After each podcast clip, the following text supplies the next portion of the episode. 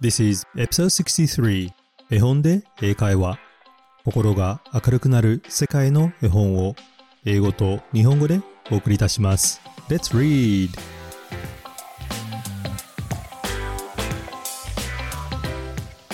Hello, my name is Hiro. And welcome to episode 63 of 絵本で英会話。皆さん、こんにちは。絵本で英会話のヒロです。第63話へようこそ絵本で英会話は子供と一緒に大人も聞ける海外絵本のポッドキャストです。さて絵本で英会話のアンケートに参加してくださった皆さん本当にありがとうございます。皆さんの声が聞けて本当に嬉しかったです。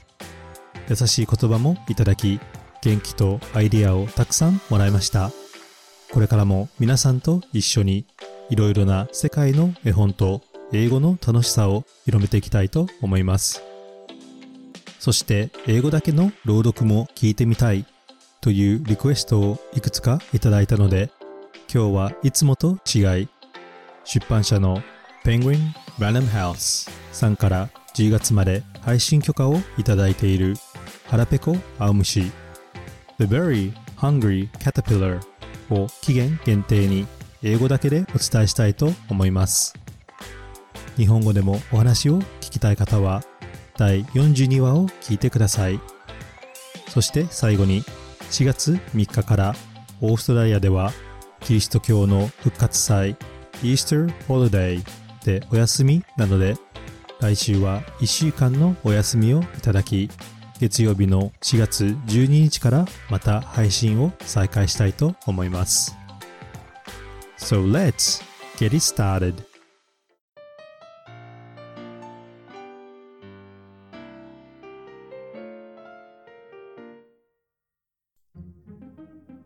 今日はいつもと少し違うので朗読する前にお話に出てくる英語のキーワードをご紹介したいと思います。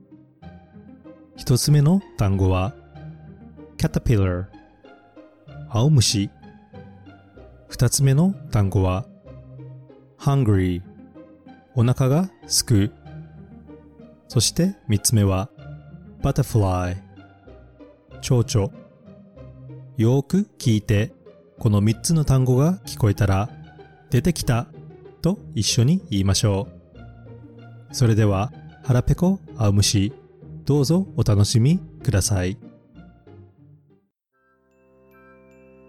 The Very Hungry Caterpillar Written and illustrated by Eric Carl With permission of reproduction by Penguin Random House In the light of the moon, a little egg lay on a leaf. On Sunday morning, the warm sun came up, and pop! Out of the egg came a tiny and very hungry caterpillar. He started to look for some food. On Monday, he ate through one apple.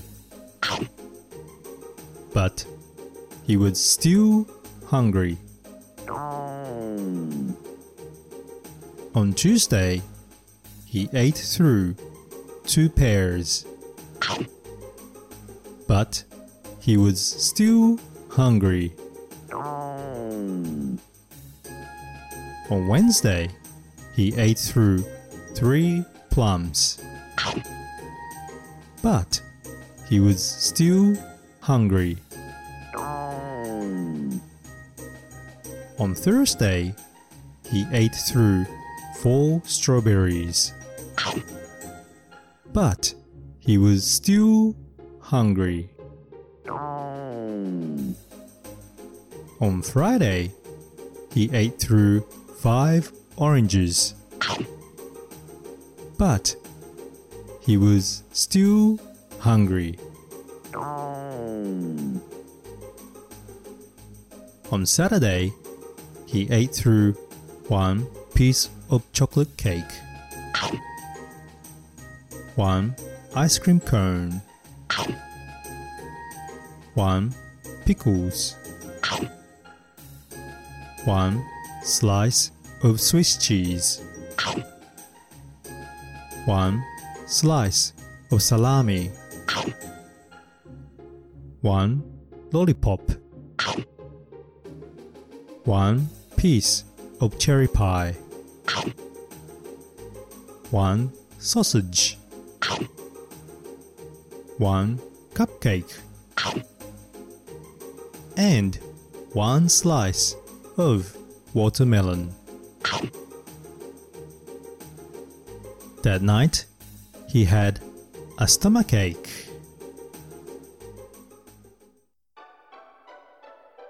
The next day was Sunday again.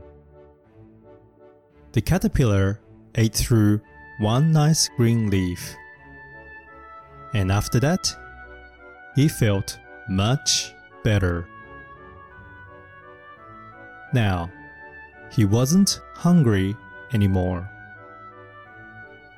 And he wasn't a little caterpillar anymore. He was a big, fat caterpillar. He built a small house called a cocoon around himself. He stayed inside for more than two weeks. Then he nibbled a hole in the cocoon, pushed his way out, and he was a beautiful butterfly.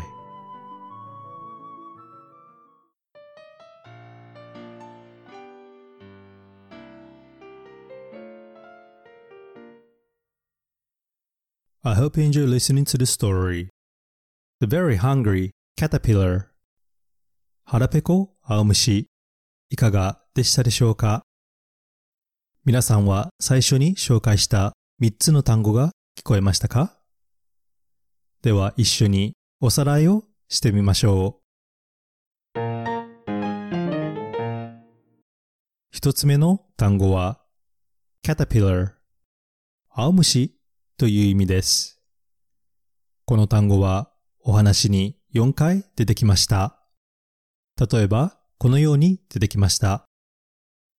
On Sunday morning, the warm sun came up, and pop, out of the egg came a tiny and very hungry caterpillar. 日曜日の朝、暖かい太陽が昇ると、ポン、卵の中からとても腹ペコな小さな青虫が生まれました。ではもう一度一緒に青虫を英語で言ってみましょう。caterpillar 二つ目の単語は hungry お腹がすく。この単語はお話に7回も出てきました。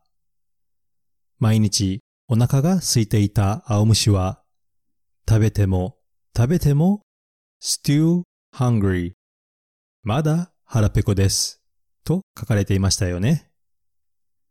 それではこの単語で練習をしてみましょう。I'm hungry と言うとお腹が空いたという意味になります。そして I'm still hungry と言うとまだお腹が空いているという意味になります。still s-t, ill, still の単語を足すとまだという意味になります。では、このセンテンスも一緒に言ってみましょう。I'm still hungry 絵本に出てきたセンテンスは On Friday, he ate through five oranges, but he was still hungry. 金曜日にはオレンジを5つ食べました。でもまだ腹ペコです。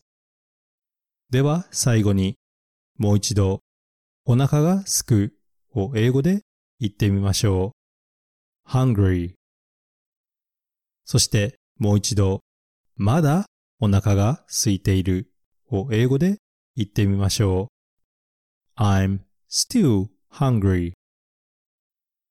最後の三つ目の単語は butterfly 蝶々です。この単語は最後に一度だけ出てきました。皆さん気がつきましたか？このようなセンテンスで出てきました。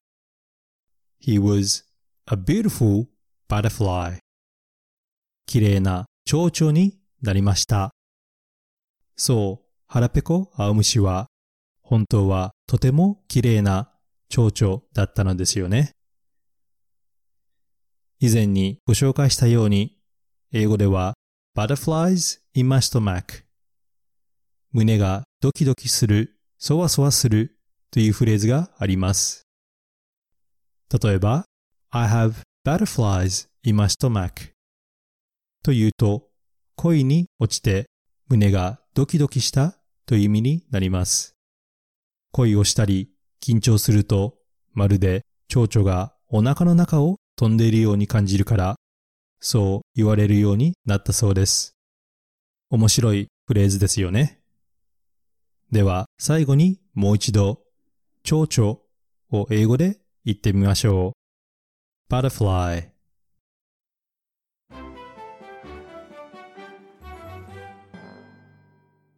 さて、今日は英語だけの朗読でしたが、皆さんどうでしたか？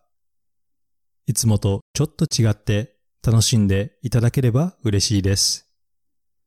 エリック・カールさんの腹ペコ青虫の裏話や彼が語ったインタビューの内容などは第42話で英語と日本語交互に読み上げて紹介していますので、まだ聞いていない方はそちらのエピソードもぜひ聞いてください。この素晴らしい絵本がこれからも私たちの子供たちに成長、そして希望を与え続けてくれることを祈っています。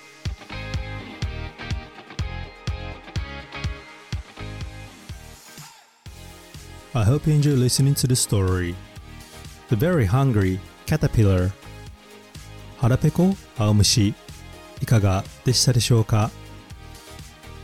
きたい物語、コメントなどがあれば、ぜひインスタグラムでお願いいたします。